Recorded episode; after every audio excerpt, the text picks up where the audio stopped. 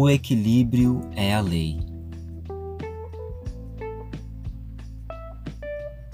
Não sair, não ficar, simplesmente se comportar, não morrer, não viver, muito além, conviver, nunca vir nunca ir, mas realmente se expandir. Não querer, nem não querer, mas precisamente compreender.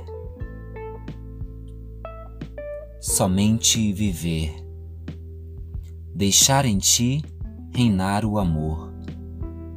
E o amor é a lei do Mestre que quebra e desfaz o paradoxo, que torna válida a dualidade.